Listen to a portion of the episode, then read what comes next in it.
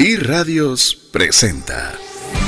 Hemos sido llamados a dejar una huella, a vivir una vida abundante y feliz.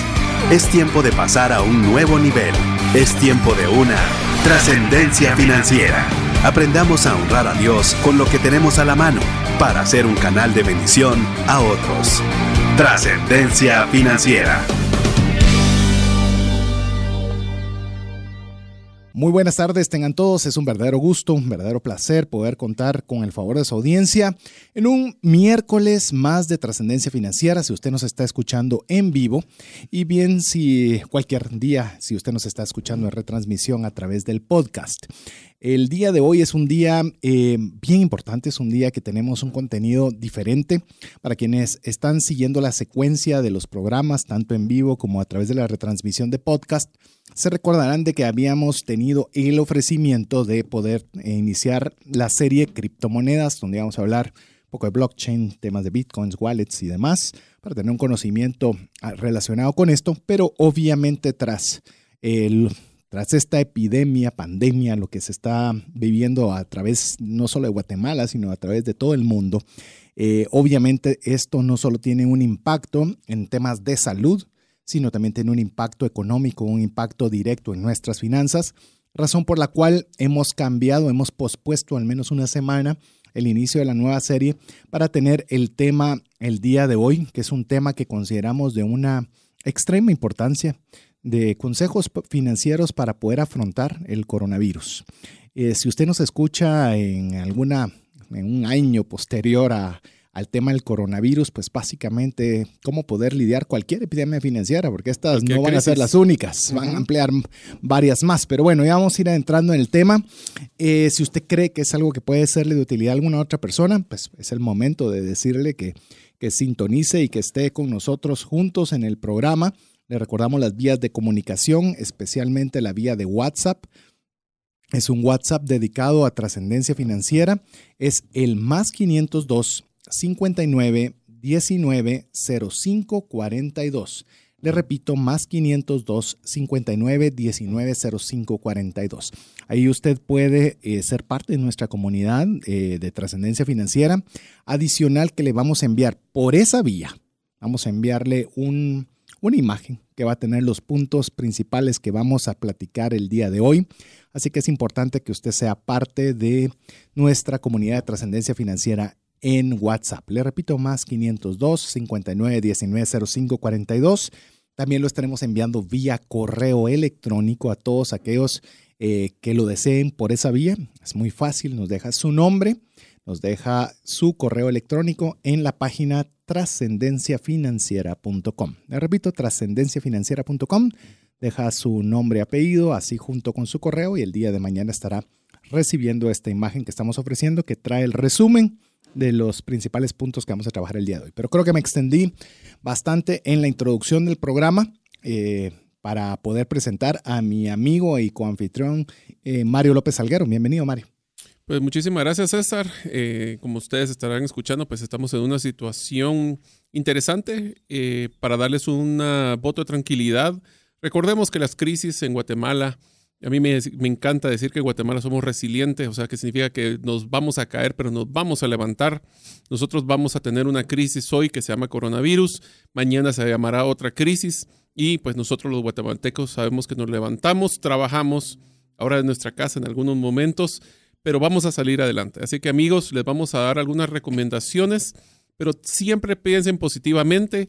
En los momentos de crisis son los momentos donde nosotros podemos ser más creativos, más optimistas y con un pues, enfoque a que Dios nos va a ayudar, vamos a salir adelante. Ahora, la resolución es las soluciones van a venir para aquellos que estén escuchando. Así es, así que como bien decía Mario y incluso nos hemos añadido al tema de de nuestras comunicaciones particulares como programa, poner el hashtag con Dios venceremos, porque seguramente con la mano de Dios, con la ayuda de Dios y la diligencia de nuestra parte, seguramente vamos a vencer esta situación, que obviamente es una temática en todos los grupos de WhatsApp, en todas las redes sociales, en toda la televisión y en toda conversación.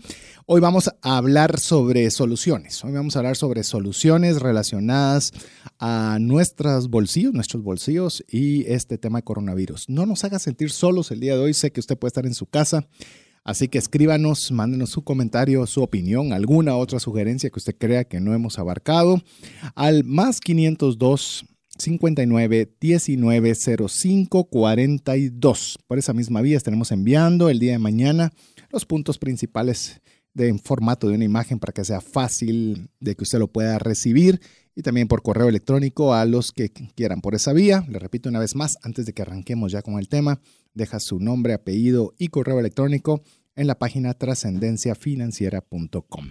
Listos. Bueno, arranquemos mi estimado Mario. Tenemos una realidad.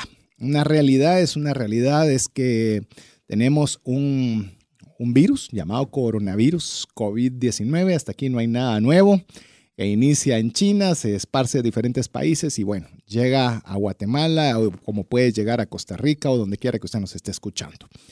El dilema es que obviamente hay una preocupación inicial sanitaria, es decir, nos preocupa la vida, nos preocupa la salud y eso por supuesto que es una cuestión de prioridad, pero lo que compete al programa es que eh, por lo menos eh, en el análisis que su servidor ha hecho, y Mario comentará algo al respecto de lo que él haya haya podido observar, o sea, su percepción, pero es que adicional al tema, eh, llamemos de salud y vida, va a venir un efecto colateral económico, es decir, tal vez no va a venir, ya estamos en un efecto colateral económico en el cual no solo nos está afectando el presente, sino nos va a, va a estar presente mi opinión y mi percepción mucho más allá de que se haya declarado ese virus como como que ya no existe. Como vencido. Como vencido. Sí. Una vez terminado, le puedo decir que el tema económico puede serle que va a tener una secuela posterior. No sé cuál es tu análisis inicial antes de entrar al tema de las soluciones. Yo quisiera que utilizar una, pues una forma gráfica de poder explicar lo que estamos viendo. Y es eh, más o menos, imagínense que ustedes acaba de terminar Navidad, guardaron todas las luces en una caja de toda la casa y ahora las quieren sacar es un nudo tras nudo, tras nudo, tras nudo. Esto es más o menos como está funcionando ahorita la situación. La, la situación eh, de salud está creando nudos en la economía que va a llevar un tiempo en poder liberarlos. Pueden haber factores que van a acelerar ese, el deshacer los nudos o algunos que van a apretarlos más. Dependerá un poquito de la actitud, de la, del, del compromiso y de la tranquilidad y paz que deberemos de tener nosotros en enfocarnos, y aquí siempre repito una metodología que me gusta mucho de Franklin Covey, y es que existen dos círculos donde nos podemos mover, nuestro círculo de influencia y nuestro círculo de preocupación. Todo lo que está pasando en la salud del mundo es un círculo de preocupación. Nosotros tenemos cero injerencia, cero injerencia en lo que está pasando en China, en lo que está pasando en Italia, lo que está pasando inclusive en México. Lo que sí podemos controlar nuestro círculo de influencia es nuestra forma de mantener la higiene de nuestra casa, lavarnos las manos, etcétera, etcétera. En el tema de la economía va a ser el mismo factor. Hoy vamos a hablar de resoluciones que ustedes van a poder hacer, ustedes. No vamos a decir, bueno, es que va a haber una inyección de economía de parte del gobierno. Eso nosotros no lo controlamos. Estas son, van a ser herramientas que usted va a poder tomar decisiones, va a poder eh, procesarlas y aplicarlas en su vida personal. Sí, vamos a ver. Yo en el tema más, más de allá de lo que decía Mario, eh, puedo decirle que usualmente nosotros estamos acostumbrados o habíamos estado acostumbrados a, por decirle algo, está la crisis inmobiliaria en Estados Unidos del 2008 y eso no tiene nada que ver con Guatemala, pero a nosotros nos afecta cuando a Estados Unidos le afecta algo. De hecho, le afecta al mundo completo. Pero llamemos, somos un, un resultado residual o secundario de alguien más. Sí, somos víctimas colaterales. Víctimas colaterales, esa sería tal vez la, forma mejor dicha. Sin embargo, este virus lo que ha provocado es que no seamos colaterales de nadie, sino estamos siendo afectados directamente, adicional a los efectos secundarios de nuestros hermanos mayores económicos. Así es. Entonces, el efecto, el efecto obviamente eh, esperado puede ser un, eh, un efecto desafiante difícil. Mire, yo sé que usted puede estar preocupado y vamos a hablar de soluciones, pero si no podemos enmarcar, eh, dejarnos sin enmarcar el hecho de que estamos enfrentando algo serio. No solo en temas, o sea, nosotros no vamos a hablar de salud, no somos médicos. Vamos a hablar del tema financiero y es algo que hay que ponerle más cuidado del que nosotros creemos que le hayamos puesto antes.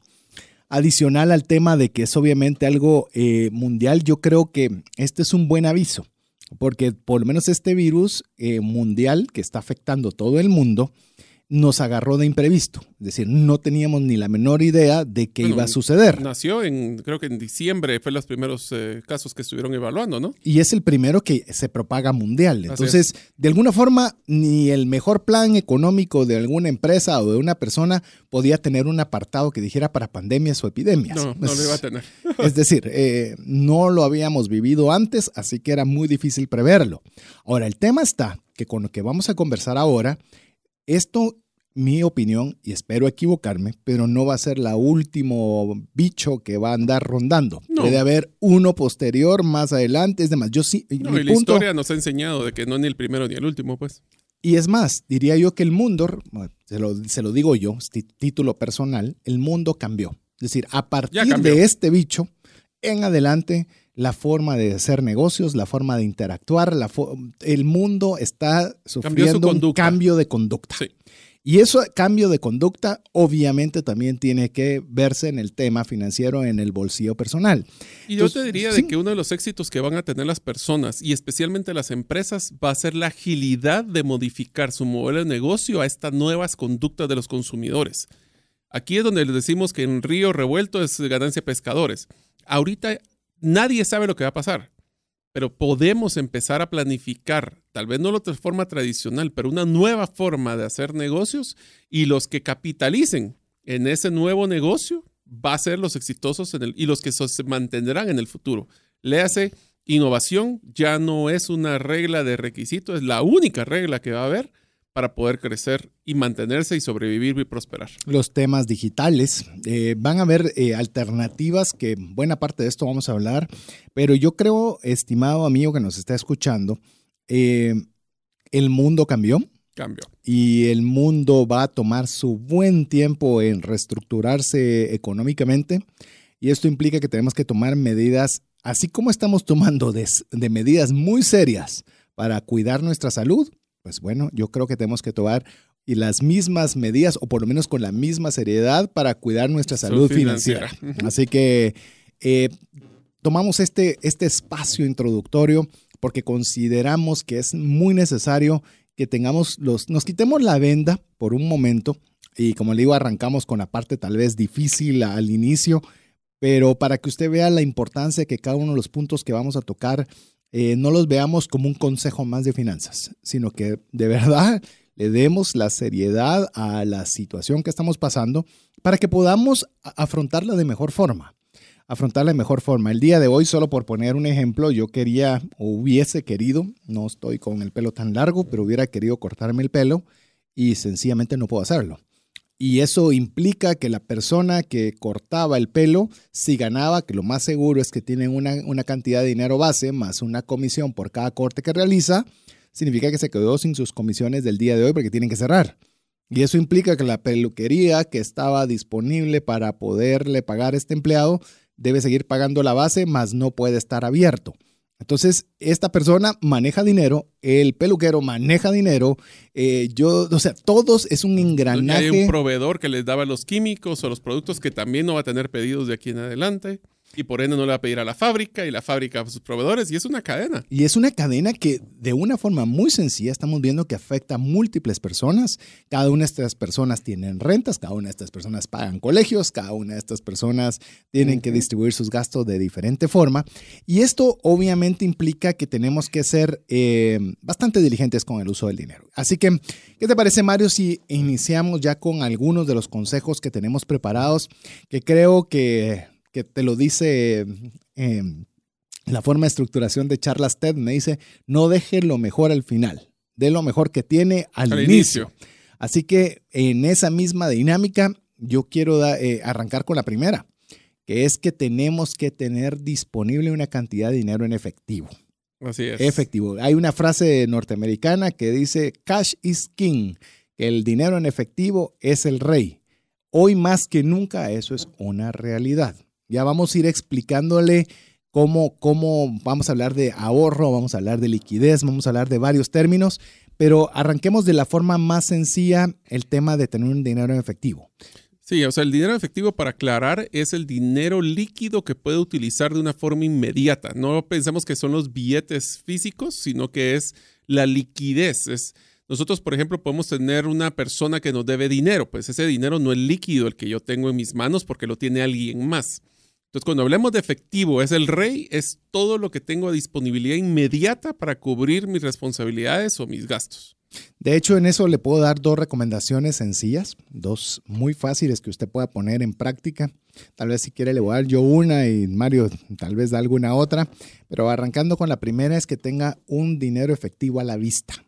Pequeña, si quiere, pero tenga 500, tenga 1000, no importa dónde me escuche, en euros, en dólares, en quetzales, en no sé, donde quiera que usted nos escuche.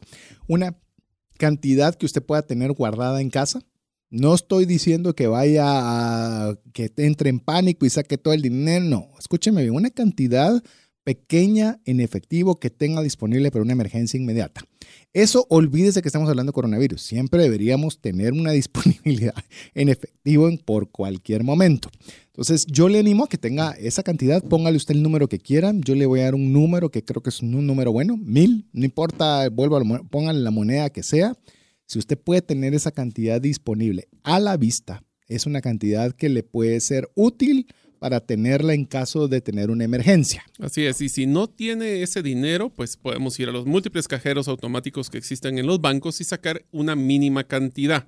Esto es importante porque en algún momento, si y, han, pues no sé cómo está el resto de los países, pero ha existido un sub baja de restricciones con respecto al acceso a los diferentes eh, pues, comercios en algunos momentos pues tocará que pagar en efectivo. Y entonces esa es la idea de tener este pequeño monto resguardado por si en algún momento no puedo salir de la casa, necesito hacer algo. Obviamente puedo pagar con tarjeta de crédito, pero siempre es bueno tener una cantidad mínima de efectivo a mano. Así es, ya sea tenga una cantidad literalmente eh, de dinero en cash, es decir, que pueda tocarlo con su mano, o bien una cantidad disponible en una tarjeta de débito accesible para un cajero automático. Mi recomendación es que tenga ambas digo un monto por decir mil, pero usted si no tiene mil, que sean 500, que sean 300, que sean 100. Usted véalo de acuerdo a sus posibilidades, pero eh, creo que es una medida adecuada de siempre tenerlo. Le digo, hoy más que nunca, pero es algo que vale la pena que usted lo adopte en cualquier momento. Para nuestros oyentes regulares van a entender un poquito esta expresión, pero y, y una recomendación, ese dinero, protéjanlo y escóndalo de mí mismo. Mi mismo no mismo no tiene Que, exacto. O sea, el ejemplo de esto es eh, una de las recomendaciones que les, daría sobre el efectivo es siempre carguen un billete de 10, 50, 100, en lo que sea su moneda local, escondida en un compartimiento de su billetera o de su bolsa porque en algún momento puede ser que me quede en, el, en, el, un parqueo y no me está funcionando la máquina y tengo que pagar con efectivo, pues tienen acceso a eso. El problema es de que si uno está constantemente acordando de que existe ese dinero, o en el caso de esta cantidad pequeña de efectivo que tiene en la casa y se enteran todo el mundo de la casa de que está ese dinero, le garantizo que no va a durar mucho tiempo.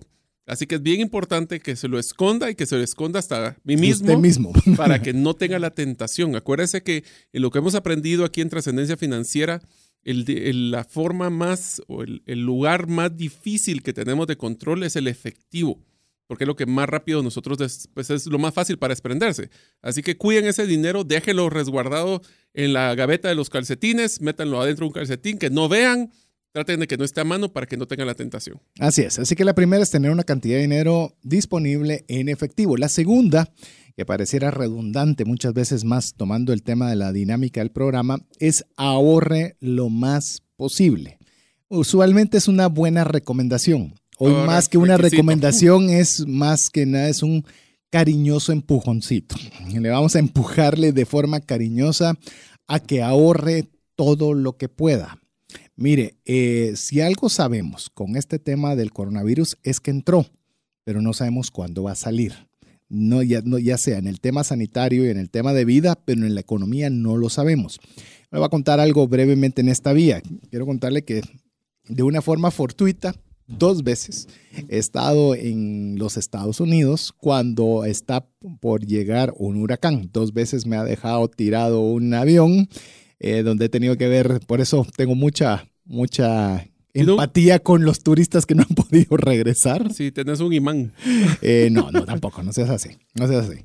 He tenido el, el, tino adecuado para estar en esos momentos en el cual, pues, eh, obviamente se restringen aeropuertos y sálvese quien pueda y uno tiene que ver dónde se va a quedar y demás. De ver, eh, obviamente, que uno va a las estanterías de los supermercados, todo está agotado, es demás. Eso no es primera vez. El, el tema que yo quiero compartirle con esta, con esta historia personal es que uno sabe de que el huracán puede o no llegar, porque al final puede desviarse o no, pero uno sabe que así como llega se va a retirar en un plazo relativamente rápido. Es decir, puede pegar directo y estarse uno, dos, tres días, que sería un desastre, pero uno sabe que no va a pasar más de ese tiempo. Ahora estamos ante una situación en la cual no sabemos cuánto tiempo va a demorar. Entonces, el tema de ahorrar insumos, recursos, eh, eh, el dinero que usted tenga disponible, significa que no es algo que yo puedo decir, ah, bueno, es que esto en tres días cambia, en la próxima semana ya está todo bien. No sabemos. no sabemos. En momentos de incertidumbre es mejor ser conservador. Eh, así es. Es mejor ser exageradamente conservador que negligente.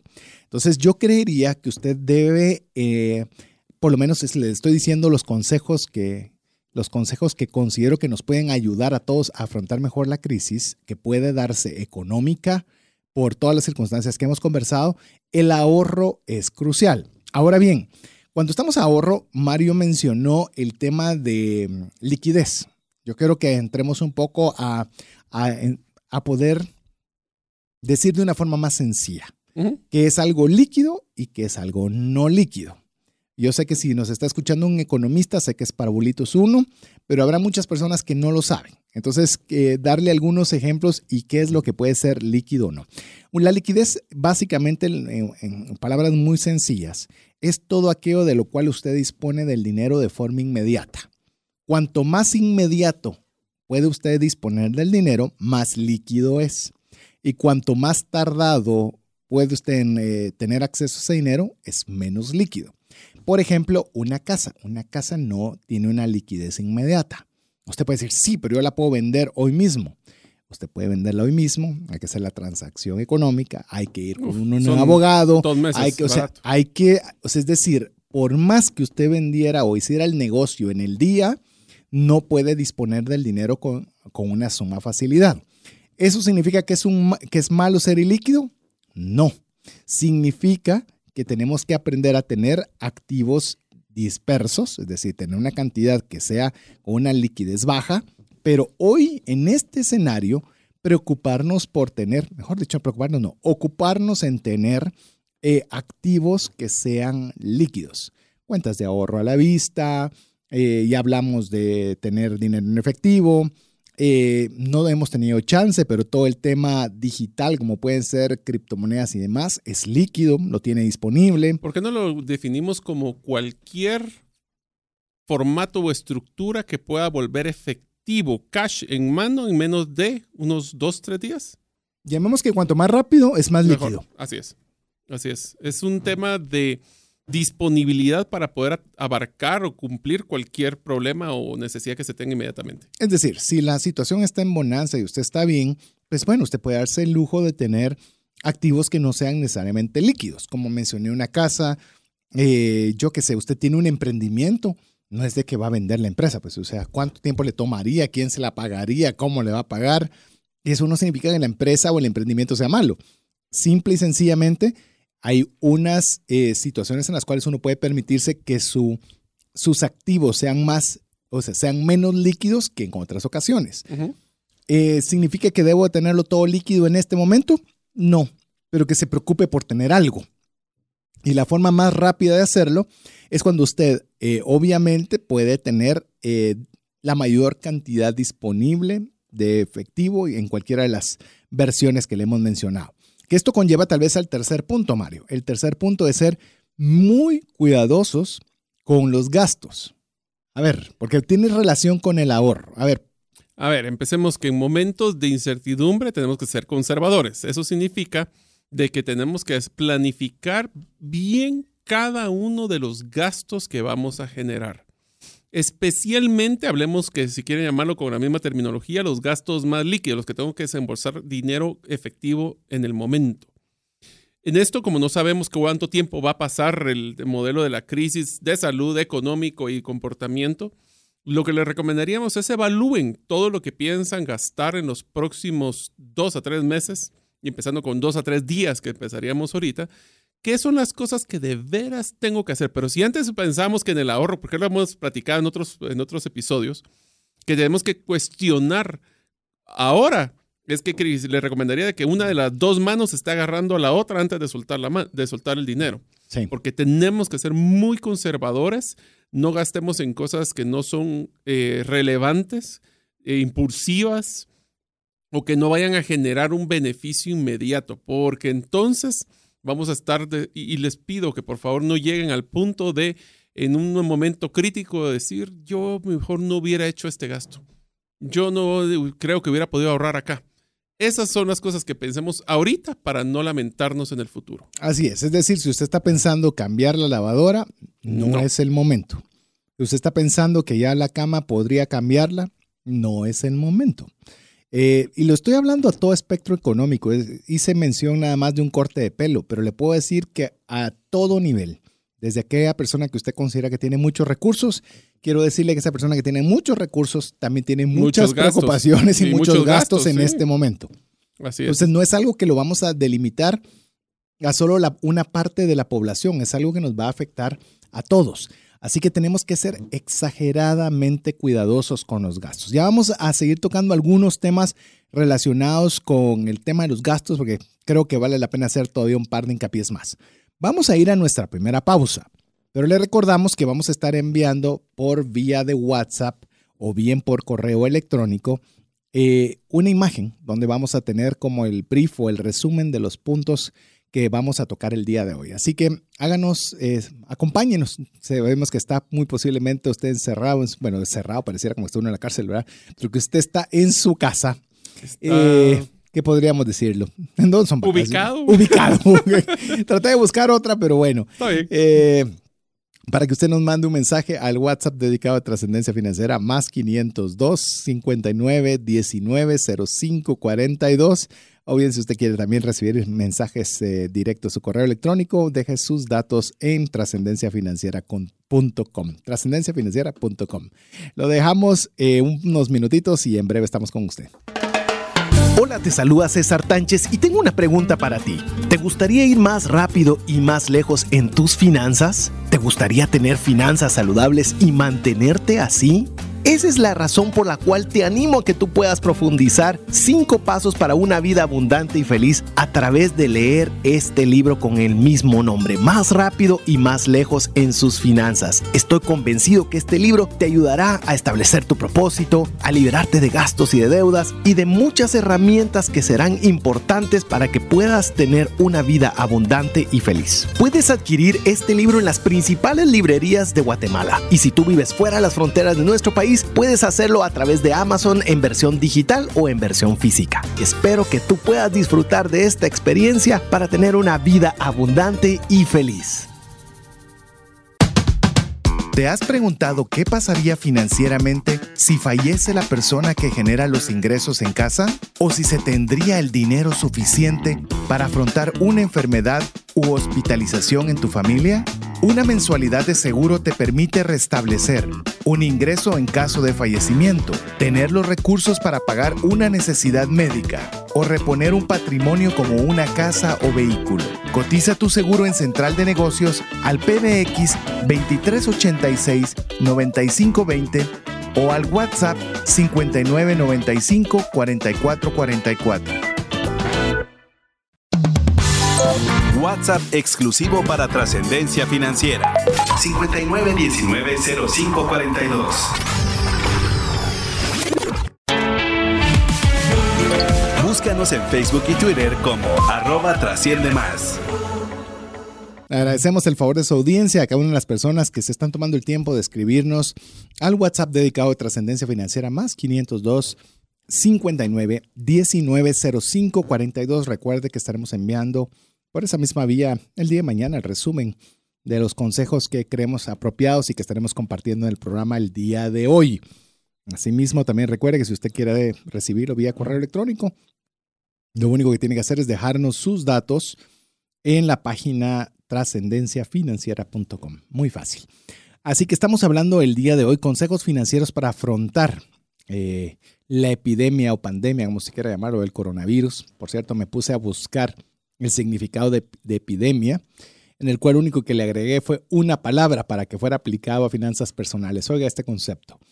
Es daño o desgracia que afecta a gran parte de una población y que causa un perjuicio grave.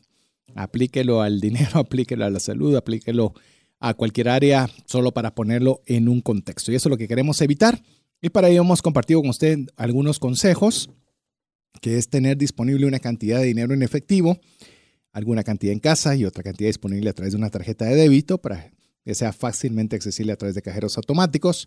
Tenemos que ahorrar lo máximo posible, idealmente que el dinero sea líquido, es decir, que usted pueda tener un fácil acceso a él eh, o una venta rápida o algo que sea en extremo fácil de tenerlo a la mano.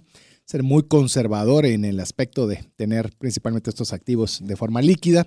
Y estábamos conversando sobre el tema de ser en extremo cuidadoso de los gastos, principalmente porque no sabemos cuándo va a terminar esta situación la cual vamos a enfrentar y a la vez le digo, eh, cuidar, volvemos a lo mismo, el punto número uno. Vamos a estar regresando constantemente al punto número uno, eh, de tener liquidez.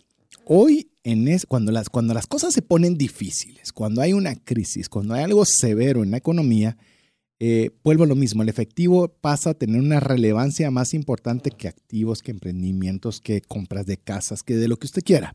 Entonces, cada vez que usted vaya a utilizar un dinero, o comprar algo, debe realmente pensar si vale la pena eh, acortarle su liquidez al momento de comprar algo. Le puedo decir, cualquier gustito que usted se daba, se daba un lujo eventual, aquel recambio que venía, si puede esperar, debe esperar. ¿Cuánto? Todo el tiempo que sea necesario. Porque el tema de, de mm, de cuando usted comienza a gastar mucho menos, comienza a comprar literalmente solo aquello que le ayude realmente a, vivir su día a día. No estoy diciendo que viva con pobreza o viva con limitación exagerada si tiene los recursos para hacerlo, pero le va a dejar un colchón. Le va a dejar todo aquello que usted no va a utilizar, le va a dar un disponible que le va a ayudar para ahorrar y, y es ahorrar mental para poder pensar. Eh, sí, de hecho solo le quiero, quiero comentar esto antes de ir al siguiente punto. Eh, estaba leyendo un, básicamente un, eh, ¿qué le puedo decir? Un artículo. hay muchos artículos y creo que no hay que dejarnos llevar por todos los artículos que pueden llegar a nuestra, a, nuestra y tal vez les voy a pedir un favor a todos los oyentes tengan mucho cuidado de las redes sociales en estos momentos hay personas que les gusta sacar noticias que no necesariamente son son exactas. Son titulares. O son titulares. Que quieren llamar la atención y que le haga clic. Y eso le genera un estrés innecesario. Recuerden, tranquilidad, paz, escuchemos, procesemos y después decidamos, no lo hagamos de inmediato.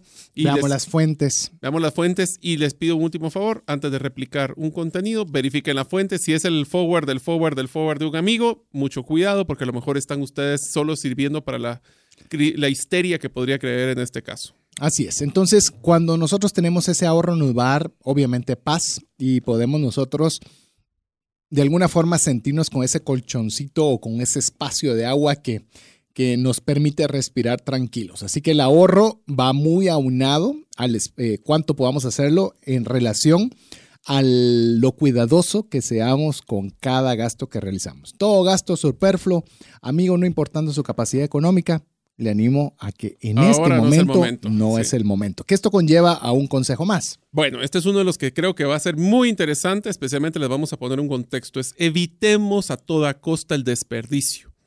Esto viene con varios factores. Un ejemplo es no sobrecompremos, y hablamos de, de cuidar los gastos, comida, por ejemplo, perecedera. El hecho de que ustedes compraran, y voy a hacer un ejemplo simpático, pero 40 eh, bananos cuando en su casa se comen uno al día, primero se van a podrir o si usted lo va a tener que volver licuado o lo va a tener que desperdiciar y esa es una comida que alguien más hubiera podido utilizar en su día a día. Segundo punto es que cuando hablamos de el desperdicio también implica el uso y el reuso de los productos. Eh, y aquí voy a hacer una broma, me voy a tomar aquí la libertad para hacer una broma con ustedes. Es, por ejemplo, si ustedes ahora van a ir al baño, en vez de utilizar ocho cuadritos del papel higiénico, usen cuatro, porque ya sabemos que este se volvió un commodity y no sé por qué a todas las personas les eh, gusta acaparar este tipo de productos, pero tratemos de ser conscientes del uso de esos mismos recursos. lo mismo aplica para el agua, lo mismo aplica para el, por ejemplo, voy a hacer otro ejemplo que no tiene nada de contexto, pero si las empresas, por ejemplo, usted eh, utilizaba, eh, imprimía, eh, porque quería revisar un documento y eso eran 40 páginas, pues ahora aprendamos a usar las versiones digitales, subrayemos en el propio PDF, evitemos gastar en cosas que después nos vamos a arrepentir. Eh, suscripciones que no valen la pena. Hoy en día, eh, vuelvo a decirlo, y ya vamos a llegar a ese punto, el mundo cambió. Van, y, y, ¿sabe qué es lo bueno de que cambie el mundo? Descubrimos nuevas formas de hacer las cosas. Y al descubrir nuevas formas de hacer las cosas, también nosotros nos damos cuenta que hay cosas que pensábamos, ejemplo, eh, la única forma de hacer ejercicio es pagando una membresía de un gimnasio. es interesante ver cómo algunas personas dedicadas al fitness eh, en este momento están obsequiando, posiblemente saliendo, saliendo el estado de calamidad puedan ya comenzarlo a cobrar, pero están comenzando a regalar rutinas que si usted realmente quiere estar haciendo ejercicio, pues tiene la oportunidad de tener buenos coaches que le estén enseñando de una forma virtual cómo hacerlo. Sé que me estoy metiendo todavía un punto que tenemos un, punto preparado para esto, pero ¿qué quiero yo decirle con, con el tema del desperdicio? Mire, eh, yo voy a decirle algo y le voy a decir con franqueza y con cierto, con cierto dolor. Le voy a decir, normalmente cuando uno tiene los alimentos en su, en su mesa, hay veces en mis hijas, por ejemplo, que dejaban alguna pequeña cantidad que no se habían comido porque no les gustó, porque se llenaron, por lo que sea. Eh, mire, primero que nada, eh, eso no es correcto, porque es un desperdicio, es algo que se va a botar y lo cual no es correcto. Y hoy, en estos días, más que nunca, es menos correcto. Los alimentos que de alguna forma en base a trabajo sabíamos que podíamos generarlos para tenerlos en nuestra mesa, eh, no podemos dar por hecho que eso va a seguir siendo de esa forma. No estoy siendo negativo, simplemente le estoy diciendo que tenemos nosotros que ser muy cuidadosos y en esta oportunidad más aún con el tema del, del desperdicio. Evitémoslo. Mire, yo leí la, la biografía de Ray Kroc, en la cual pues él, yo no sé si usted lleva alguna de sus cadenas de comida rápida, en la cual eh, uno de mis principales pleitos antes de leer el libro era que usted normalmente va a pedir algo y usualmente le dan muy poca salsa de tomate. Más aún, si usted lo pide en autoservicio, le dan una o tal vez dos bolsitas y así muy... Y si quiere más, pídalas. Y si quiere más, pídalas. Hasta que observé, mejor dicho, leí en la biografía que si algo que para Ray Kroc era extremadamente ofensivo era el desperdicio. Dice que detestaba ver cuando él salía afuera de, de, cualquier de los establecimientos que visitaba y ver tiradas, por ejemplo, las bolsitas de salsa de tomate tiradas en la calle o tiradas en los basureros.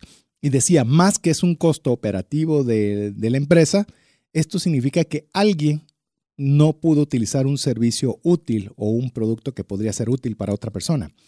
Entonces le digo, es algo que creo que vale la pena que usted piense, esto que yo estoy votando, alguien más pudo haberse beneficiado de esto. Es correcto, así que tenemos que estar, de nuevo, veámoslo como finanzas personales, o sea, fuera del contexto de que estamos hablando de que alguien más puede utilizarlo, es un producto que hoy por hoy no nos tenemos que dar el lujo de que si lo tenemos, y voy a hablar tipo empresarial, si lo tengo en el inventario es dinero que no estoy utilizando para otras cosas. Así que tenemos que tener lo básico, lo necesario, no dejarnos ir por el pánico, porque el pánico cuesta dinero. Así, que tengamos que tener mucho cuidado en controlar nuestros gastos, especialmente los impulsivos. Basta ver los supermercados el día de hoy. Eh, yo sé que muchas personas pueden decir no es diligencia.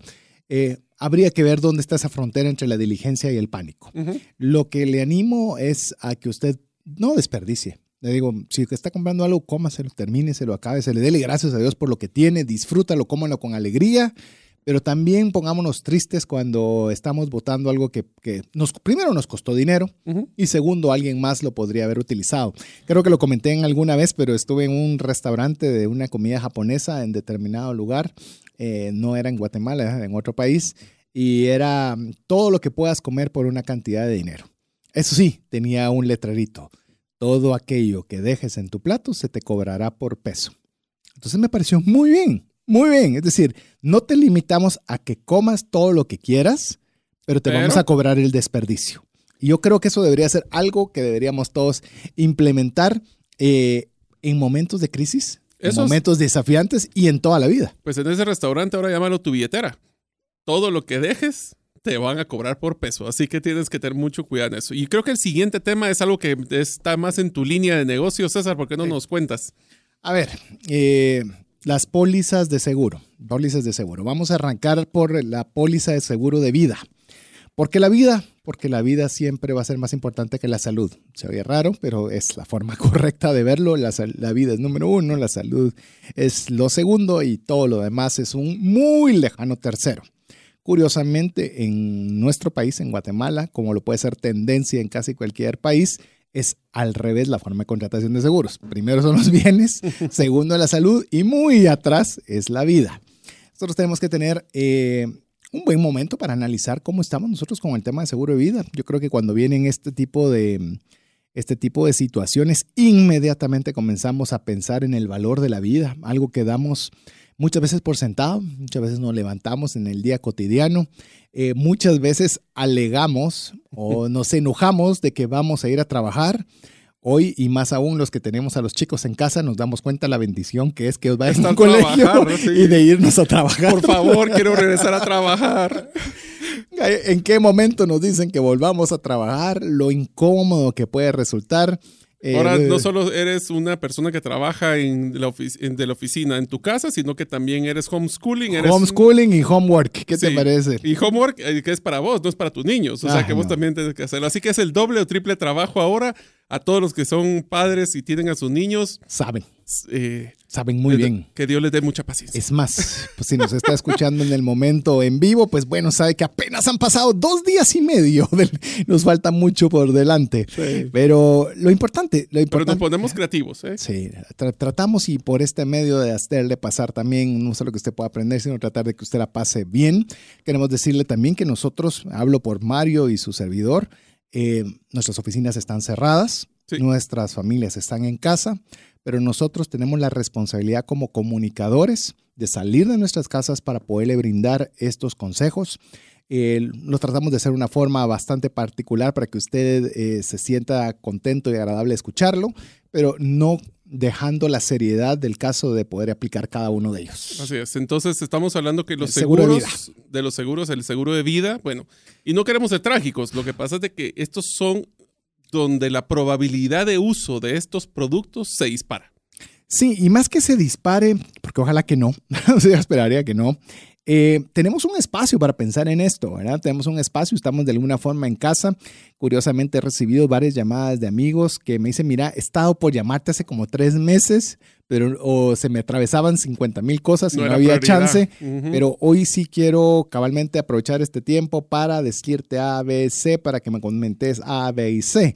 Eh, y es lo normal, le digo, es más, cuando he recibido las llamadas, le digo, mira, garantizo hablarte lo que no garantizo es que haya silencio atrás de mí. Eso es lo único que no, no puedo garantizarte, pero eso es una buena seña de que estoy haciendo caso y me estoy quedando en casa. Eh, mire, básicamente con el seguro de vida, le digo, el seguro de vida es una buena decisión siempre.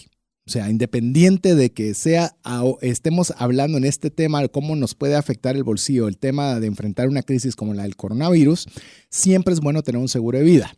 Más allá de que siempre sea bueno, hoy si usted ya lo tiene, es importante que usted revise cómo está su póliza. ¿Qué significa revisar cómo está su póliza? Uno, si la ha pagado. Hay muchas veces que no lo hemos pagado por descuido no nos llegaron los avisos, cambiamos tarjeta de crédito, lo que sea. Una, ver que está pagada.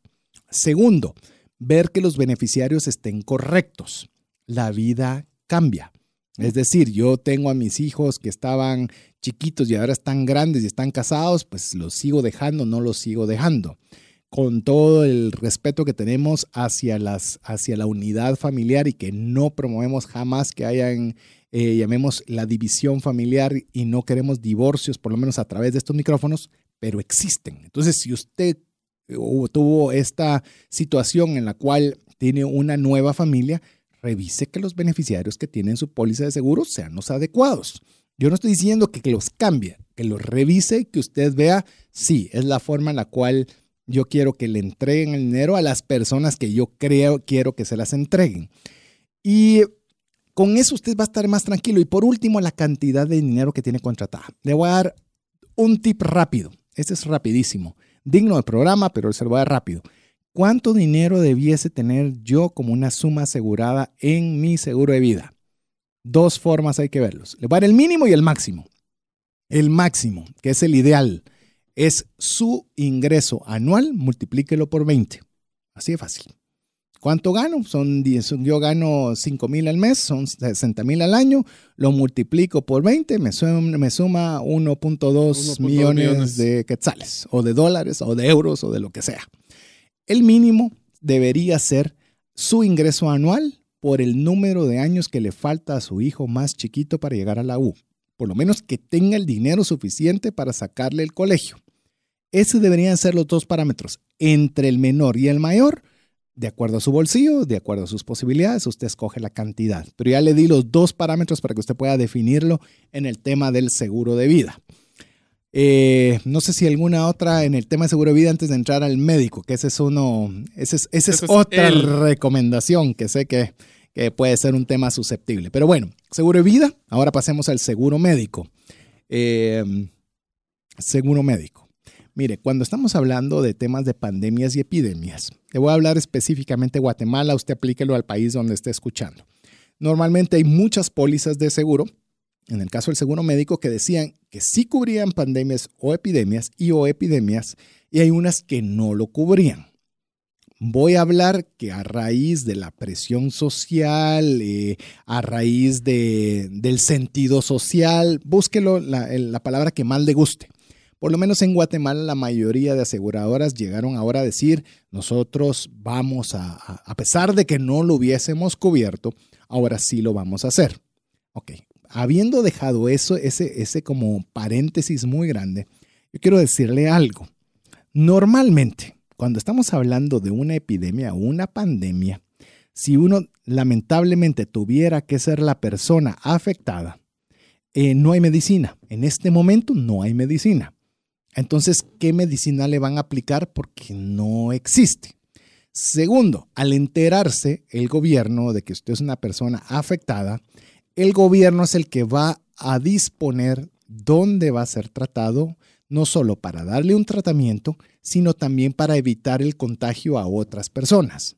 Ahí el seguro tampoco puede hacer nada. Y punto número tres, si lo quiere ver de una forma favorable, es que es más probable que la cura pueda llegar por vía gubernamental que llegar en manos privadas a algún hospital. ¿Por qué? Porque es una urgencia nacional. Entonces seguramente los medicamentos cuando existan para poder eh, tener disponibles para las personas afectadas, más probablemente sea fácil de que el gobierno los tenga. Por eso le puedo decir algo, el huir, esconderse, no es la forma más adecuada de preservar su salud. No. Se lo digo desde el punto de vista de un corredor de seguros que eh, va a cumplir ahorita en julio, va a cumplir 20 años de tener la corredora. La forma correcta es que usted diga presente, donde usted pueda estar en el lugar donde más rápidamente pueda tener una solución, si es que aplicar una solución para ese contagio particular. Entonces, eso significa que no debo de tener seguro médico.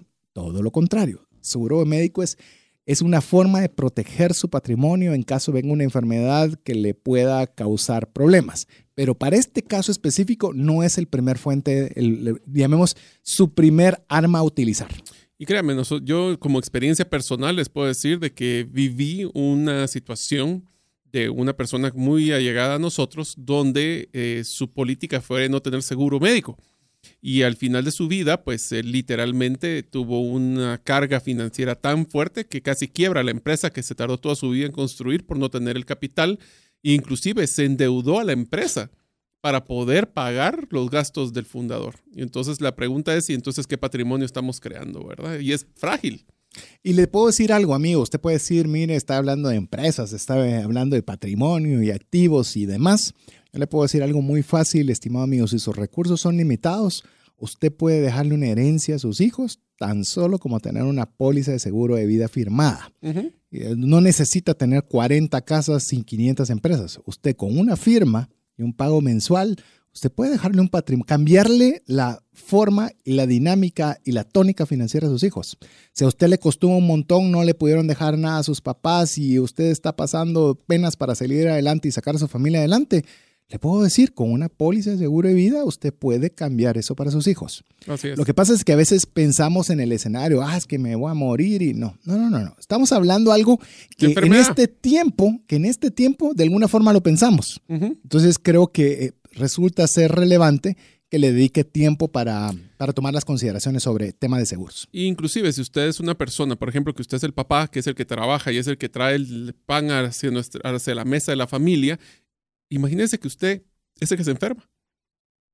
Entonces, ¿cómo come la familia? Entonces, estos seguros sirven para poder tener, por lo menos, en el caso de que por lo menos no un gasto adicional que va a drenar los pocos o muchos ahorros que tengan. Yo le puedo decir algo. eh, ya le dije, eh, tengo 20 años de tener una corredora de seguros y cuando contratamos el, el seguro médico para la familia, lo que le dije yo a mi esposa, oiga bien, está hablando de un corredor de seguros de años. Le dije, voy a asegurar, le dije a mi esposa, te voy a asegurar a ti y a mis hijas. Y a mí, nada. A mí, sí, a mí me llevan al lugar que se pueda y éxitos, ¿verdad? Porque a veces así somos los hombres, ¿verdad? Así decimos, ah, nosotros donde sea, media vez mi familia esté bien, yo ahí donde se pueda.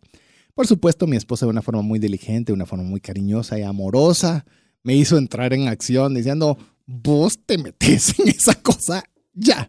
¿Qué crees? ¿Que yo te voy a eh, permitir que de- no puedas tener acceso a poder tener salud? Me, me dio un coco wash muy, muy emocionante en el cual, pues, como todo buen hombre, se hizo mi voluntad y firmé.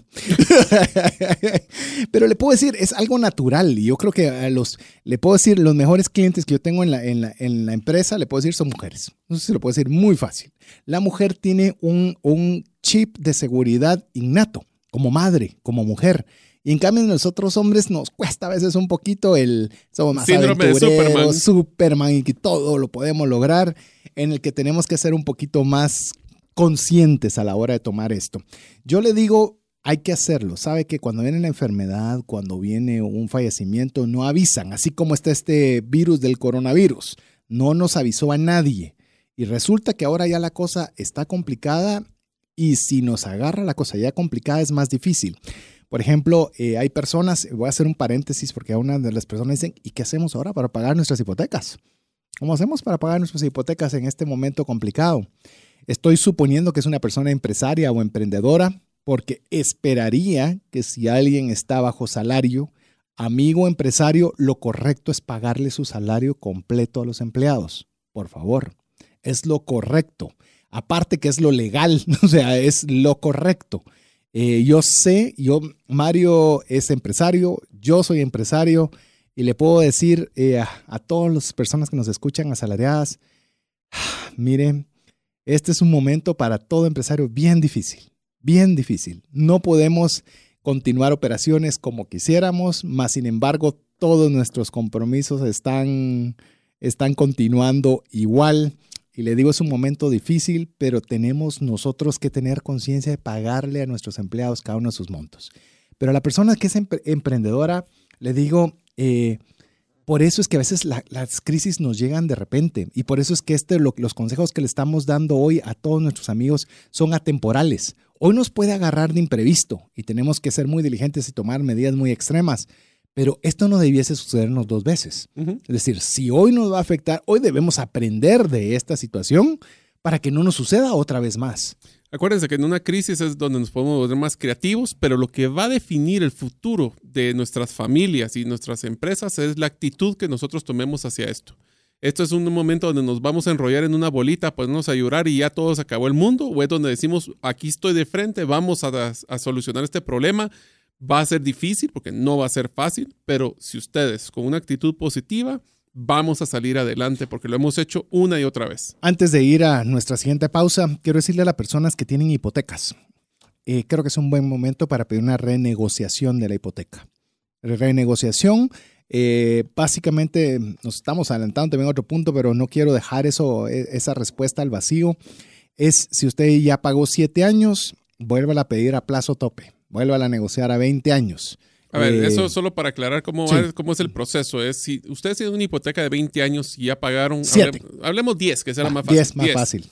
Entonces, usted significa que tiene una disponibilidad de su, de su extensión. Eso es lo que usted va a decir es, ok, hágame un favor, si yo pagaba 10 mil quetzales ahorita en esa hipoteca y me quedan solo 10 años, devuélvamelo a 20 y en vez de pagar 10 voy a pagar 6. Entonces son 4 mil quetzales o dólares o, o la Lo que moneda sea. que desea, que ahora va a tener líquido en su bolsa, aunque se extienda otra vez el periodo. Así es. Ahora, no lo su- no, la recomendación aquí es renegociar el periodo únicamente para bajar las cuotas y tener mejor liquidez. Sí, bajar no el número de cuotas, sino bajar la cantidad que paga de la cuota. Eso obviamente si usted tiene liquidez, tiene ahorrado una buena cantidad en el banco, si sus, sus ingresos todavía permanecen constantes, tal vez no es una medida que tenga que tomar de urgencia usted, pero aquella persona que sí le está afectando en su liquidez en este momento, es el momento de renegociar esta y todas las deudas. Así que en a- nuestro último segmento vamos a hablar no solo cómo vamos a lograr hacer estas estrategias, sino también hasta un par de recomendaciones de cómo generar ingresos en estos momentos difíciles. Así es. Así que le- gracias, agradecemos que usted esté en sintonía de trascendencia financiera, financiera, sea parte de nuestra comunidad, escribiéndonos al WhatsApp dedicado del programa más 502 59 19 05 42. Recuerde que todas las personas que estén en nuestra base de datos de WhatsApp van a recibir por esa misma vía el día de mañana una imagen con los principales puntos que estamos tratando en el programa. Así que lo dejamos un par de minutos y estamos de vuelta con usted en breve. Hola, te saluda César Tánchez y tengo una pregunta para ti. ¿Te gustaría ir más rápido y más lejos en tus finanzas? ¿Te gustaría tener finanzas saludables y mantenerte así? Esa es la razón por la cual te animo a que tú puedas profundizar cinco pasos para una vida abundante y feliz a través de leer este libro con el mismo nombre, Más rápido y más lejos en sus finanzas. Estoy convencido que este libro te ayudará a establecer tu propósito, a liberarte de gastos y de deudas y de muchas herramientas que serán importantes para que puedas tener una vida abundante y feliz. Puedes adquirir este libro en las principales librerías de Guatemala y si tú vives fuera de las fronteras de nuestro país, puedes hacerlo a través de Amazon en versión digital o en versión física. Espero que tú puedas disfrutar de esta experiencia para tener una vida abundante y feliz. ¿Te has preguntado qué pasaría financieramente si fallece la persona que genera los ingresos en casa? ¿O si se tendría el dinero suficiente para afrontar una enfermedad u hospitalización en tu familia?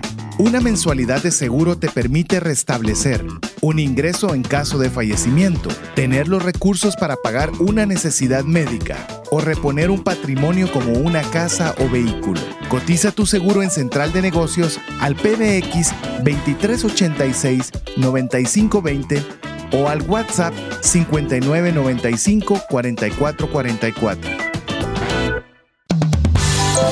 WhatsApp exclusivo para trascendencia financiera.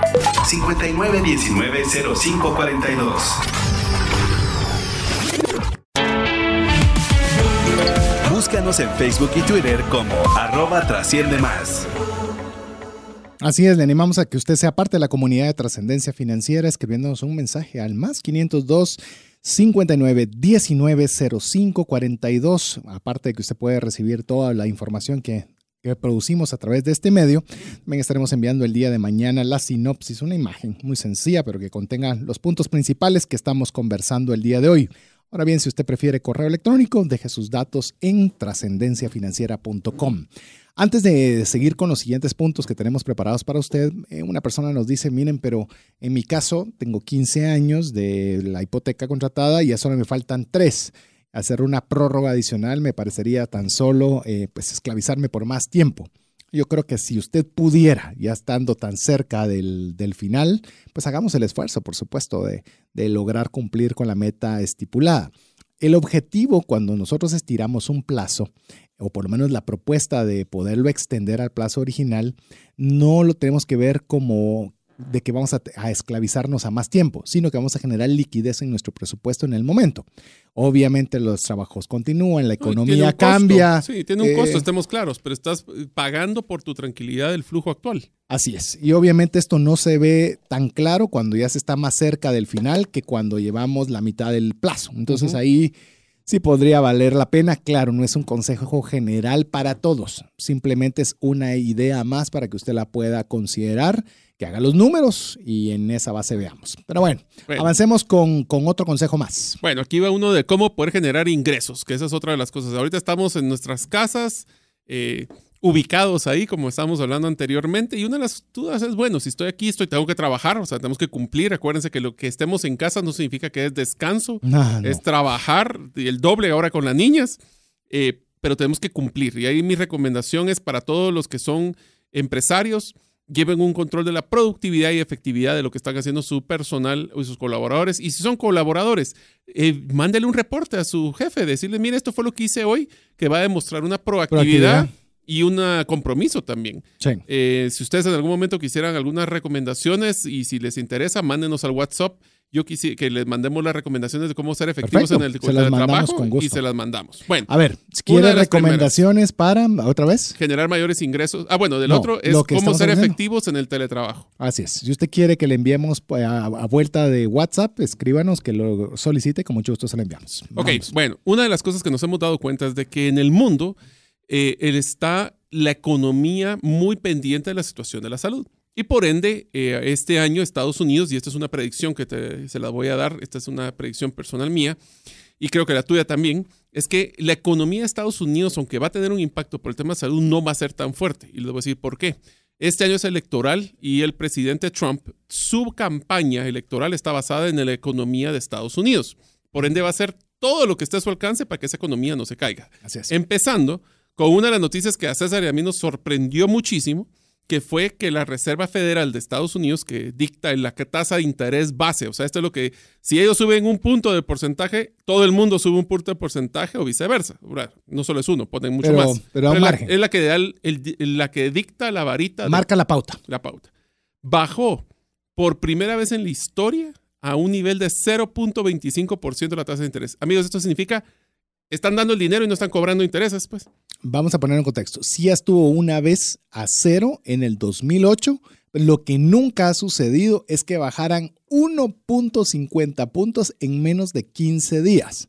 Usualmente, solo para que usted tenga en, en, en, un concepto claro de esto, lo normal cuando hay a la baja es un punto 25 que significa que la economía necesita que la gente invierta más, tenga más emprendimientos y que, que no presten, quiera tener presten dinero barato. Así es. Ahora bien, con esto significa que cuando hay crisis severas, pero sí severas, le estoy diciendo eh, cosas así terribles, es punto 5. Imaginen lo que significa bajar en menos de 15 días 1.50. Es, es, es, inaudito. O sea, es Así algo, es. algo que tiene sus, sus, sus diferentes correlaciones que vamos a mencionar varias, pero perdona, es, aclaré esa parte. Es, es, una cosa interesantísima porque entonces va, va a haber una, un mensaje de Estados Unidos que es el momento de invertir, no tener miedo y de emprender. seguir la economía y emprender. El segundo caso, que si quieren, entonces, ¿qué es lo que quieren hacer ahí? Es que tienen, para poder generar unos ingresos o por lo menos dejar de gastar, es, dependiendo cómo esto cascadea Guatemala, preguntarle a su banco más cercano y amigo de si va a haber un cambio en tasa a lo positivo y no solo incrementos, sino que decrementos. No sé si va a pasar, pero puede ser una posibilidad. Si usted tiene posibilidades, le digo, es una, una alternativa muy interesante que usted pueda invertir en fondos de inversión. Específicamente busque fondos de inversión que sean garantizados, fondos de inversiones garantizados. De hecho, busque en los podcasts de trascendencia financiera, hablamos con detenimiento, búsquelo fondo de inversión garantizado y ahí usted va a poder tener una idea cómo funcionan este tipo de planes. ¿Por qué es bueno? Porque le voy a decir algo, todas las bolsas, el Dow Jones, el Standard Poor's, Nasdaq, todos los que usted quiera los va a ver en una picada espantosa en Estados Unidos. Pero eso hay dos cosas que nosotros tenemos que comprender. Una es por desempeño y la otra es por miedo. Y las dos influyen en los números. Pero quiero decirle, la peor de todas es el miedo. Porque cuando entra el miedo afecta el desempeño. Porque le puedo decir que en Estados Unidos es imposible que todas las industrias de todos los sectores estén mal. Pero como hay miedo, todos comienzan a retirarse, comienzan a retirar su plata y comienzan a actuar en miedo. Y ahí es donde cuando viene las frases que se hacen célebres como Warren Buffett, que él dice que él tiene miedo cuando todos están dentro y él es bastante agresivo cuando todos salen huyendo.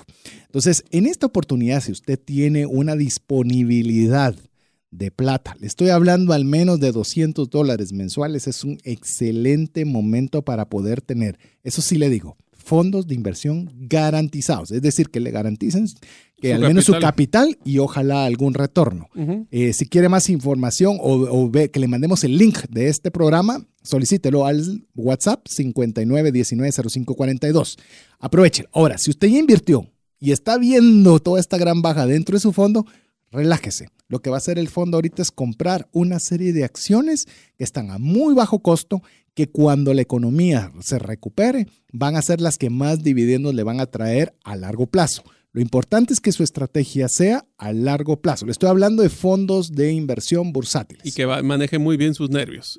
Hablando de nervios, uno de las, lastimosamente para nuestro programa que tuvimos que postergar de las criptomonedas, es el momento idóneo para comprar bitcoins. Y voy a hacer el ejemplo de lo que yo hice esta semana.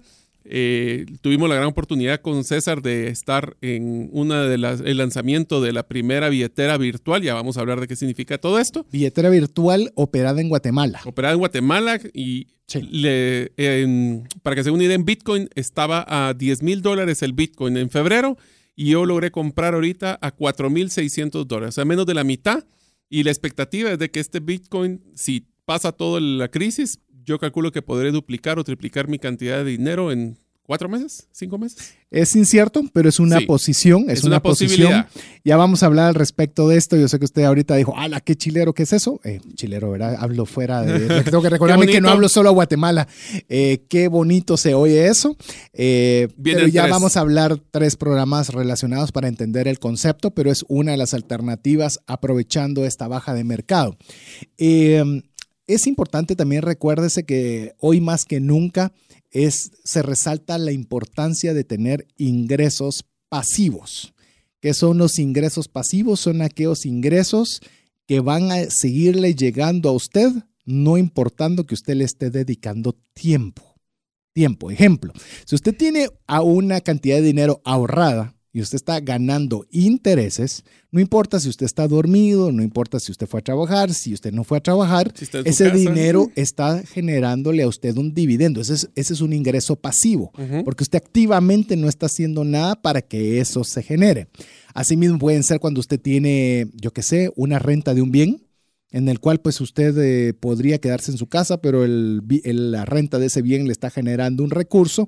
Eh, usted, no importando cómo está la situación, eh, usted va a seguirlo recibiendo. Claro, en el entendido de que el inquilino le pague, en el, mil entendidos. Lo que queremos ahorita resaltar es que hoy en día, cuando suceden este tipo de situaciones y comenzamos a perder el ingreso producto de nuestro trabajo activo, los ingresos pasivos resultan ser cruciales. Pues son nuestro colchón, ¿verdad? Al final. Puede ser el colchón o tu forma primordial de ingreso. Y una de las formas primordiales de ingreso, y aquí es una recomendación, es que si ustedes están pues, eh, viendo de que la situación está muy complicada, ¿ya han pensado en generar ingresos a través de servicios en línea? Desde el tema de venta de servicios y productos, crear un, un mall virtual o poner productos que ustedes pueden comprar y revender por medios digitales. Porque literalmente ustedes pueden hoy por hoy crear una cuenta en Facebook de negocios tener unos productos, mercadearlos y venderlos en línea. O sea, que no nos, así, pues, no, es así de, complicado, pero cualquiera lo puede hacer. Así es. Y eso genera ingresos, tal vez no pasivos, porque sí hay que hacer un proceso de, captación de productos y de venta y distribución, pero no le limita en dónde están ustedes sentados para generar ingresos el día de mañana. Yo quiero comentarle, porque obviamente este, este tema que estamos hablando el día de hoy está afectando a toda la industria. Eh, pues estaba por, eh, tengo, con, voy con cierta regularidad con un doctor homeópata, en el cual pues obviamente hay cierta, cierta actividad o cierta, ¿qué podríamos decir? Cierta dolencia, por decirlo de alguna forma, que el cual pues a través de lo, de lo que él ha hecho pues me ha llevado controlado. El tema es de que me estaban llamando para pedir una cita eh, de seguimiento y pues le digo, mire, todavía no porque todavía tengo tratamiento, pero también quiero esperar a ver qué sucede con, con las limitaciones de movilización y demás. Y me contesta la persona, el asistente del doctor, me dice, no se preocupe, nosotros estamos tomando las citas eh, vía digital. Nosotros si hay algún medicamento prescrito, que es homeópata, eh, se lo mandamos a dejar directamente a su casa y el pago lo puede hacer con transferencia. Es decir, nosotros también tenemos que entender, y es a donde me refiero, que el mundo cambió. Tenemos que pensar en digital. Bueno, el ejemplo que pusiste con los gimnasios, o sea que hay muchos eh, gimnasios que están haciendo sus productos digitales donde eh, los instructores pueden tener a través de una, una cámara web a dar sus servicios y la gente paga un monto mínimo algunos, ahorita están haciendo algunos gratis, pero pueden cobrarlo con un monto mínimo. De hecho, ¿por qué no comentamos? Eh, por ejemplo, eh, Mario, vos que dirigís la AGG, eh, también como institución, también ustedes hicieron una iniciativa relacionada con esto. Sí, ven, para todos los oyentes, pues nosotros aquí tratando de apoyar a todas las personas y no importa en qué país se encuentren, eso es lo bonito de esta iniciativa, a través de la página digital llamada digital.agg.org.gt, repito, digital .agg.org.gt, todas las personas que deseen van a poder crear una cuenta e ingresar y capacitarse con no menos de, ahorita tenemos nueve cursos y vamos a implementar posiblemente diez más para que ustedes se puedan capacitar. Y una noticia que está en, en Premier a partir del viernes, por petición de las personas que, de las más de 3.300 personas que ya están sacando sus cursos en línea, van a poder recibir su diploma por vía digital también de, conclusión de cada uno de estos cursos. Pueden haber cursos de inteligencia, ahí pueden escuchar a César hablar de cuáles son los impactos de las finanzas personales en la productividad de las empresas, pueden hablar de temas hasta de manejo del dinero, eh, pueden hablar temas de empresariales, todo esto 100% gratuito. Así que si usted está en su casa y quiere ganar un valor como una persona que va a trabajar y está trabajando, imagínese que usted con su jefe y aparte que está haciendo teletrabajo, en la noche le dedica una hora, dos horas para capacitarse y cuando termine todo este proceso y regrese a su oficina, le llega con tres diplomas que sacaron cursos nuevos en la AGG. Creo que daría una proactividad de parte de usted. Si usted es un empresario, Mande los cursos, cree la cuenta y mande los cursos a sus colaboradores. También pueden estar aprendiendo y 100% gratis. Ese es nuestro aporte para que nuestro capital humano en nuestra región siga mejorando cada día más. Y usted puede replicar también esa receta. ¿Qué tal si usted en su área de capacidad tengo un buen amigo, Oscar, es uno de los, considero de los mejores chefs de Guatemala. Por ahí estaba viendo sus publicaciones en las cuales él también iba a tener, a través de sus redes sociales, iba a tener la oportunidad de enseñar recetas que pueden hacer con lo que tengan en su refrigeradora. Ese era el, mensaje que iba a decir. Me imagino, ya, ya me imagino, miren, yo aquí en mi refrigerador tengo esto, esto y esto, y él decirle que puede cocinar con ello. Usted seguramente tiene una destreza yo creo que este es el momento, uno, por ser solidario y usted poder enseñar de lo que sabe, y dos, usted no sabe si está ganando un capital de, credibilidad, un, capital de conocimiento, un capital de personas que le busquen por determinada cosa para que usted pueda también rentabilizarlo en un mediano o largo plazo. Inclusive, si en algún momento usted quiere explorar la posibilidad de emprender, ahora que vamos a tener un poquito más de tiempo para poder pensar ¿por qué no nos busca en Trascendencia Financiera en los podcasts anteriores? Y ahí hay una serie que se llama Antes de Emprender, donde describimos todo el proceso necesario para poder llevar de una idea a una realidad. Así es, si usted quiere encontrar todos los programas de Trascendencia Financiera durante el mes de marzo, estoy hablando marzo 2020, únicamente los va a poder encontrar en la plataforma iVox iVox. Por ahora. Eh, por ahora. Primero de abril, ya mi estimado Jeff, ya lo tengo ahí preocupado porque no sé cómo le va a hacer eh, para que estén todos los podcasts disponibles en todas las plataformas. De momento, lo que es Spotify, lo que es Google Podcast, lo que es iTunes, únicamente, únicamente, lo digo, entre, entre, comillas, va a poder tener 61 episodios. Solo, perdón. Multiplíquelo por 90 minutos, así que creo que sí tiene para entretenerse en cualquiera de todas las plataformas. Pero si quiere encontrar el episodio específico que mencionó Mario, es eh, la forma correcta es a través de iBooks, o más fácil, escríbanos al 59 19 05 42 y le mandamos el link. Es así de sencillo para que le podamos enviar y aproveche este tiempo para crecimiento, que eso es, esa es otra cosa muy importante. Mire, el que se duerme en esta temporada... es porque eh, quiso. Mire, realmente yo creo que debemos ser exageradamente proactivos y productivos para afrontar este tiempo. Ya no digamos para superarla.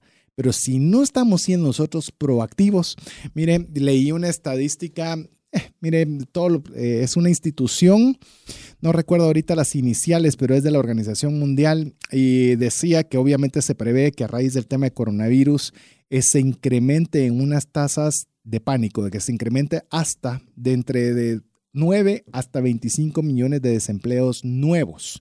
Y obviamente si las empresas no producen, si las empresas no tienen ingresos, pues obviamente tienen que recortar, que eso es lo más normal de una empresa. No digo que sea lo ideal, es lo normal. Pero ¿qué tal usted, amigo, que escucha trascendencia financiera? Usted no es de ellos. ¿Y cómo lo va a hacer? Cuando usted está capacitándose, cuando usted proactivamente está mejorando y cada uno de los consejos que le dio Mario y que ha estado escuchando durante el programa, que usted se vuelva una persona que la empresa no quiera prescindir. Se vuelve un activo más valioso. Primero el valor, después el dinero. Es como decían eh, una, una fábula que decían, ¿verdad? Lo importante cuando sos el venado y te viene detrás un león, no es ser el más rápido, es no ser el más lento.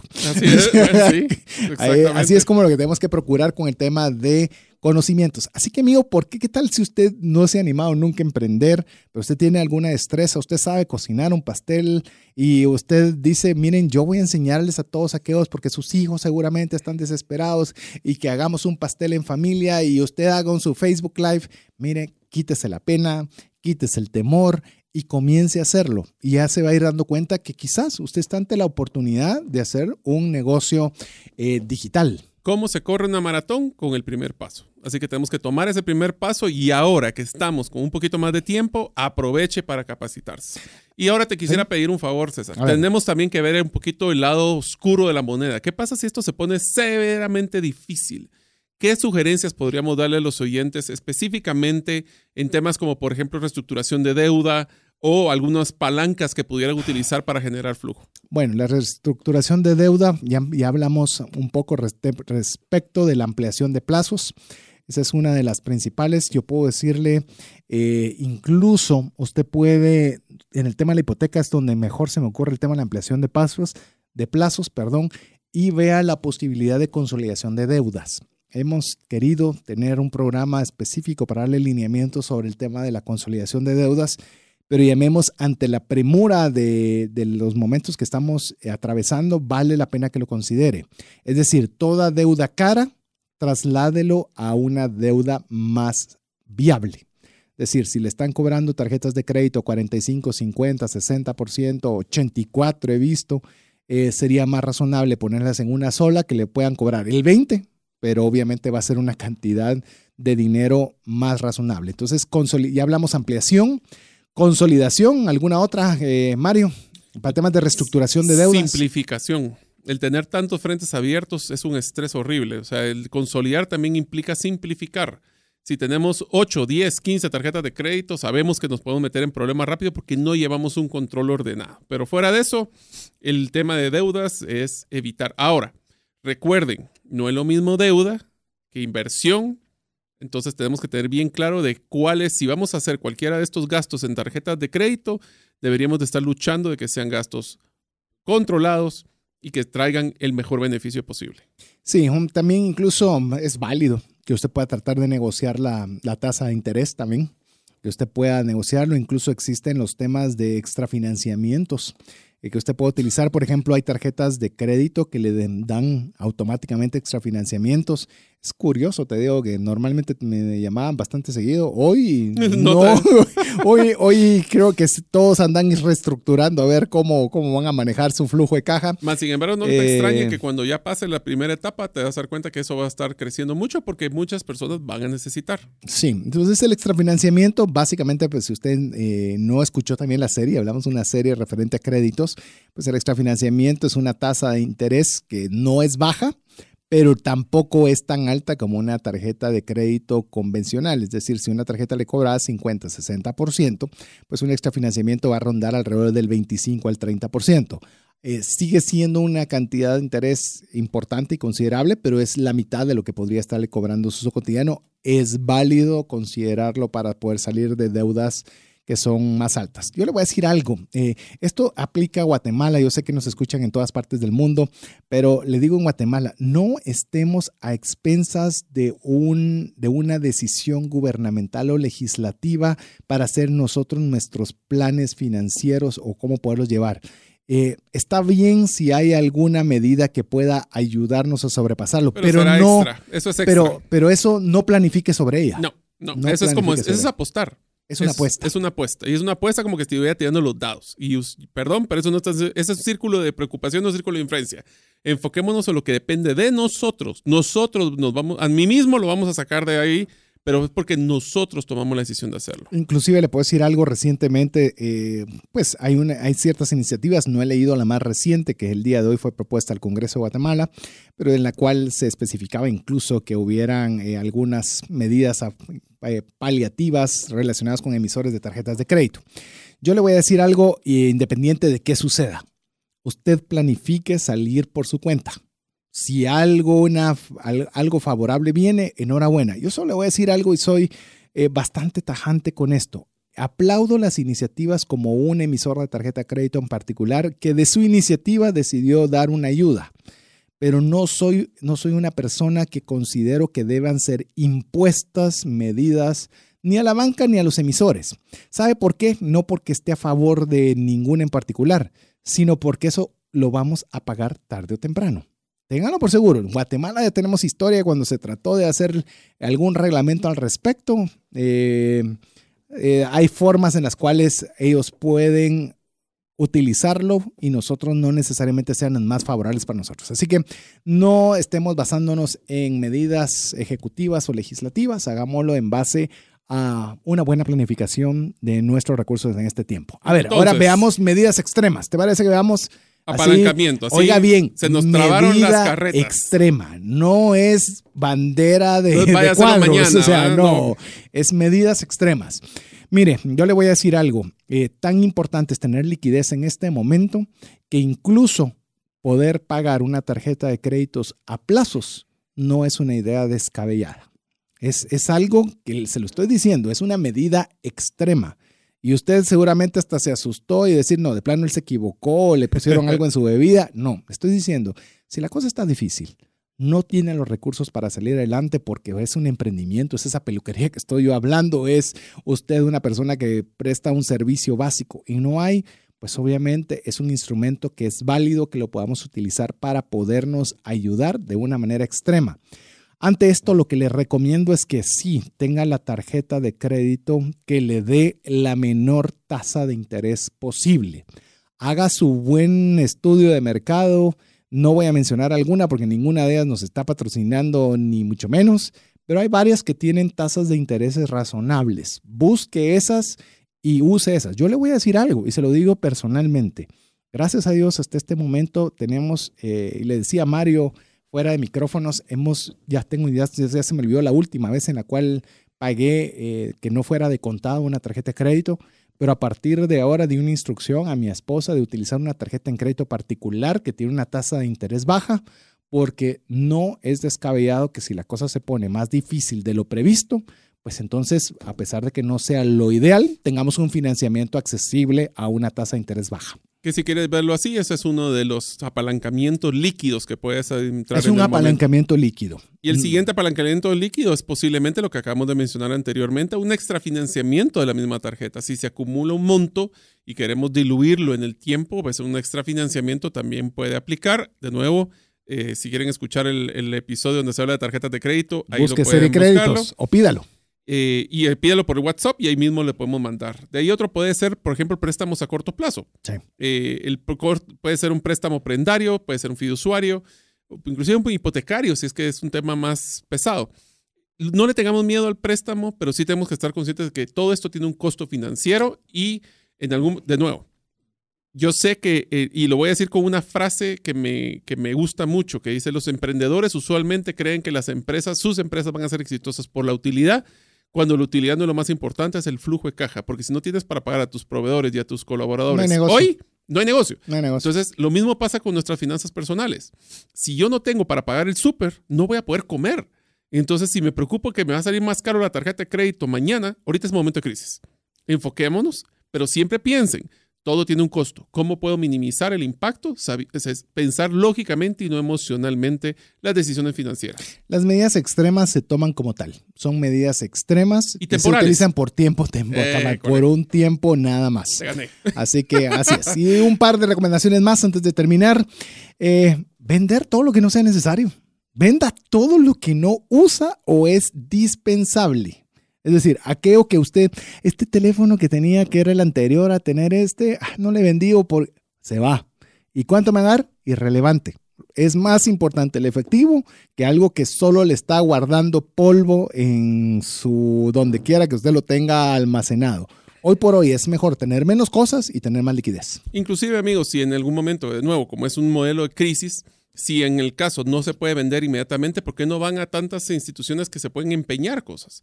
Estos son, son instituciones que le dan liquidez, obviamente tienen un, pues, el, valor que les van a dar y empeñar significa que ustedes van a devolver dinero y les devuelven el producto o si lo quieren vender ahí también se puede vender, pero sepan que lo van a castigar. Pero de no tener dinero para comer y tener un celular de tal vez la generación anterior guardado, yo prefiero comer. Así es. Y definitivamente recuérdese que estamos hablando de medidas extremas en esta última fase, que son si todas las anteriores que mencionamos no, funcionaron, pues bueno, tenemos que tomar medidas de otro tipo. Mario, terminemos el programa con una recomendación final, pero una recomendación, ya hablamos del, del, enmarcamiento del problema, es serio, ya lo enmarcamos, dimos algunas soluciones y con alguna palabra final de ánimo a toda nuestra gente.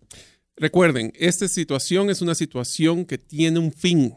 Esto va a terminar. Dependerá la actitud, dependerá de nuestras emociones, de nuestra tranquilidad, no dejarse vencer por el pánico y vamos a poder estar claros de que ya que esto va a pasar, cómo nos preparamos para sobrevivir ahorita y prosperar en un futuro muy cercano. Así es, yo quiero terminar también mi participación en este programa diciéndole, Dios tiene cuidado de su vida, Dios tiene cuidado de nuestro país y estoy segurísimo convencido que con Dios venceremos.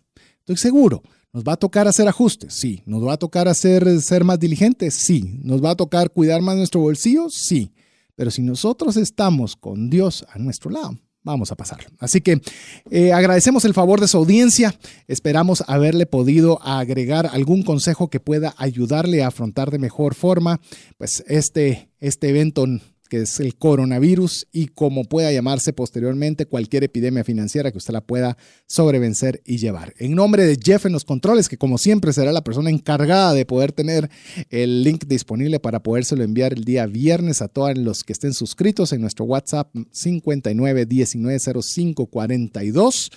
En nombre de Mario López Alguero y su servidor César Tánchez, espera de que el programa haya sido de ayuda y bendición y esperamos contar con el favor de su audiencia en un programa más de trascendencia financiera. Por de pronto, que Dios le bendiga.